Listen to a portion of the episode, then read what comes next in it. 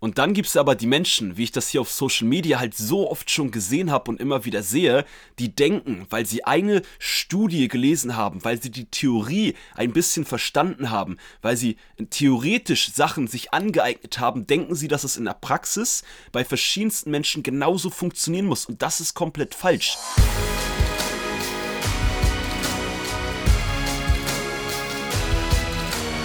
Einen wunderschönen guten Tag. Willkommen zu Fitness and Motivation, dem Fit Podcast mit Alex Götsch und Tobi Body Pro. Herzlich willkommen zur heutigen Podcast Folge. Champ. Ich hoffe, dir geht's richtig gut. Ich hoffe, du bist fit, gesund. Freust dich vielleicht auch, dass du bald wieder in einem Fitnessstudio trainieren kannst. In manchen Bundesländern klappt es ja Stand jetzt schon und manche Bundesländer machen ja demnächst, was die Fitnessstudios angeht, Step by Step wieder auf. Ich drück dir natürlich die Daumen. Ich drücke uns die Daumen, äh, dass auch wenn du nicht zu denjenigen gehörst, äh, wir, wir trotzdem auch bald dazugehören. Denn hier in Hamburg haben die Gyms leider noch zu.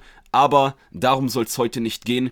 Heute geht es um ein Thema, was mich, ja, man könnte fast sagen, dass mich dieses Thema ein bisschen nervt. Und ich wollte da heute mit euch drüber reden. Nicht nur, weil ich euch sagen möchte, was mich nervt, sondern euch eine neue Perspektive geben. Und natürlich ist mein Ziel, dass ihr heute, auch wenn es eine kurze Einzel-Podcast-Folge ist, ihr wieder was mitnehmen könnt für euch. Und zwar, wie ihr in der Headline sicherlich schon gesehen habt, Studien sind Bullshit. Heute gibt's mal richtig Real Talk.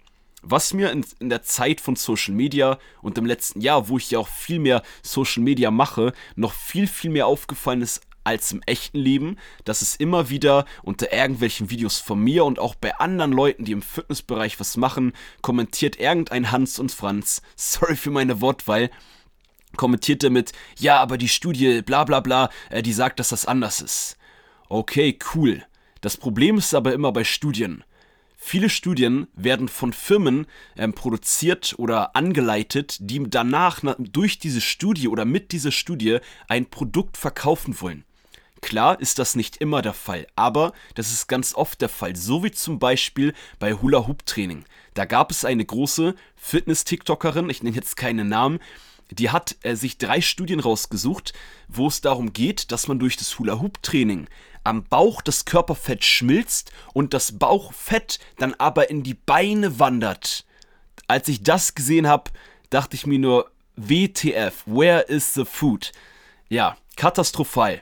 Wenn man da ein bisschen herausfindet, von wem ist die Studie, was ist vielleicht das Ziel der Studie, dann hat man meistens schon wieder einen ganz anderen Blickwinkel auf solche Sachen. Und da will ich euch ein bisschen die Augen öffnen und euch heute auch klar machen, dass die Theorie, die Wissenschaft zwar teilweise sehr, sehr wichtig ist, aber teilweise auch überhaupt nicht spielentscheidend ist. Und da ist diese Hula-Hoop-Trainingsstudie das allerbeste Beispiel. Ich könnte euch Dutzende Studien raussuchen in, innerhalb von kürzester Zeit, wo man dann herausfindet, wirklich, hey, diese Firma steht dahinter, hinter der Studie, damit sie auch das und das Produkt verkaufen kann, weil die wissen nämlich, dass die breite Masse der Menschen, wenn die sehen, oh, die Studie sagt, Zucker ist sehr gesund, äh, auch Industriezucker, ja cool, dann ist Industriezucker jetzt gesund. Gut, das ist jetzt ein Extrembeispiel. Da sind die meisten Menschen oder alle, behaupte ich mal, schon so aufgeklärt, dass man wenigstens weiß, dass zu viel Industriezucker nicht so gesund ist. Aber selbst da gibt es wirklich ohne Spaß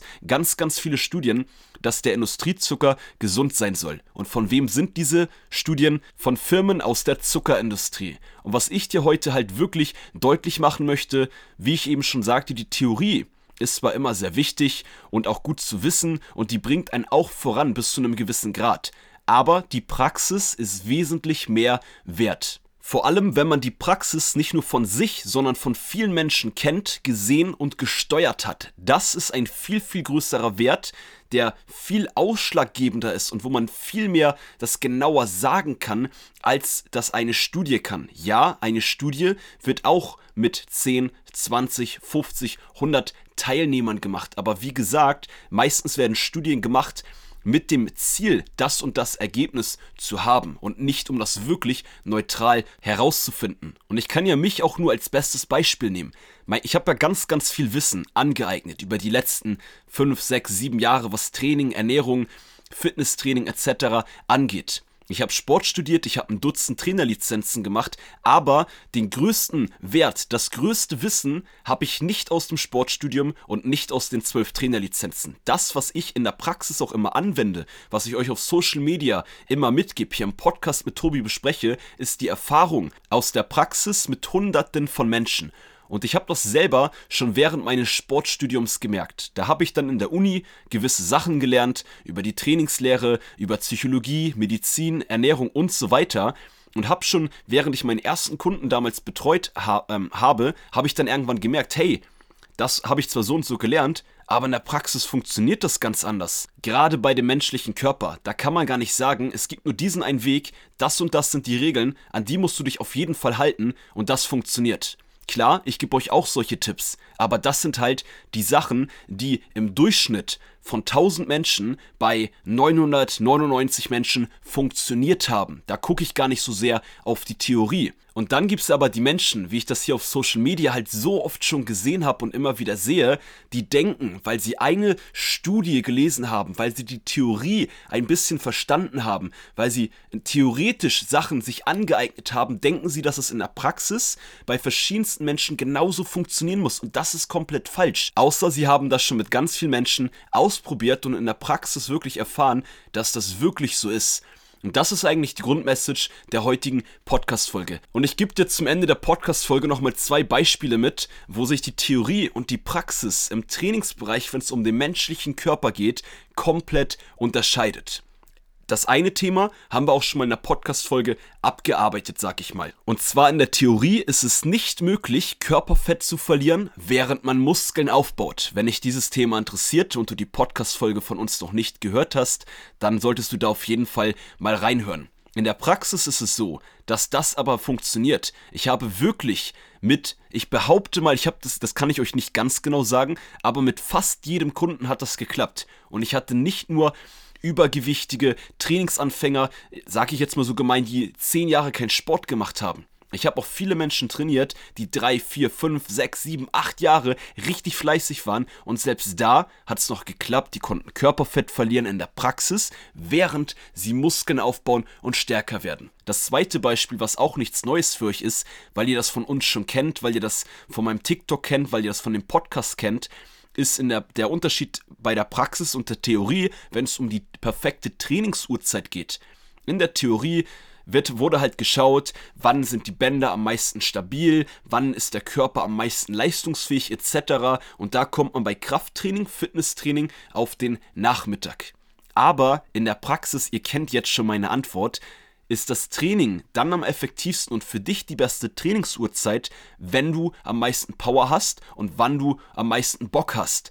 Das ist das beste Training, auch wenn du dich am besten fühlst. Und da ist egal, ob du das dann morgens früh um 5 machst oder abends um 21, 22 Uhr. Und das sind zum Abschluss der heutigen Podcast-Folge nochmal zwei Beispiele, wo sich die Trainingslehre, die Theorie von der Praxis deftig unterscheidet. Und deswegen um dir da nochmal kurz das Ganze zusammenzufassen, wenn du in Zukunft auch selber im Internet, auf Social Media, in Büchern Sachen liest, dir Sachen beibringst, gerade im Fitness- und Sportbereich, dann nimm die theoretischen Infos, das theoretische Wissen zwar mit, aber schau vielleicht mal, auch wenn ich jetzt gar nicht da wäre, wer hat in der Praxis viel Erfahrung, plus vielleicht die Theorie, also plus das theoretische Wissen, denn da lernst du für deine Praxis, und das ist ja das Spielentscheidende, du willst ja all die Sachen, die du über das Training, über die Ernährung etc. lernst, du willst die ja in der Praxis anwenden, sonst bringt dir dieses Wissen doch gar nichts. Und genauso mache ich das selber, egal wo ich was lernen möchte. Klar, ich lese auch Bücher, ich lese mich auch durch Studien etc etc.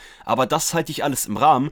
Und auch ich schaue eher, hey, in dem und dem Bereich möchte ich was lernen. Wer kann mir dabei helfen? Wer hat da viel praktische Erfahrung? Und jetzt ist ja noch ein letzter Unterschied. Nicht nur praktische Erfahrung bei sich selber, weil das ist nur ein Körper, eine Person sondern wer hat praktische Erfahrung, weil er das mit Dutzenden, Hunderten oder Tausenden Menschen macht. Und diese Menschen können dir am meisten helfen und diese Menschen aus der Praxis können dir auch das meiste mitgeben, was dich am Ende des Tages Tages wirklich voranbringt. Und deswegen ist das auch genau der Ansatz, den wir mit Fitness und Motivation verfolgen. Wir geben euch nur bis zu einem gewissen Grad die Theorie mit, das, was ihr wissen müsst. Ansonsten ist unser Fokus auf der Praxis, auf den praktischen Tipps, damit ihr da auch wirklich was mit anfangen könnt und vorankommt. Und das, denke ich, war ein gutes Schlussintro und das war's für heute mit Fitness and Motivation, dem Fit Podcast mit Alex Götsch und Tobi Body Pro. Wir hören und sehen uns in der nächsten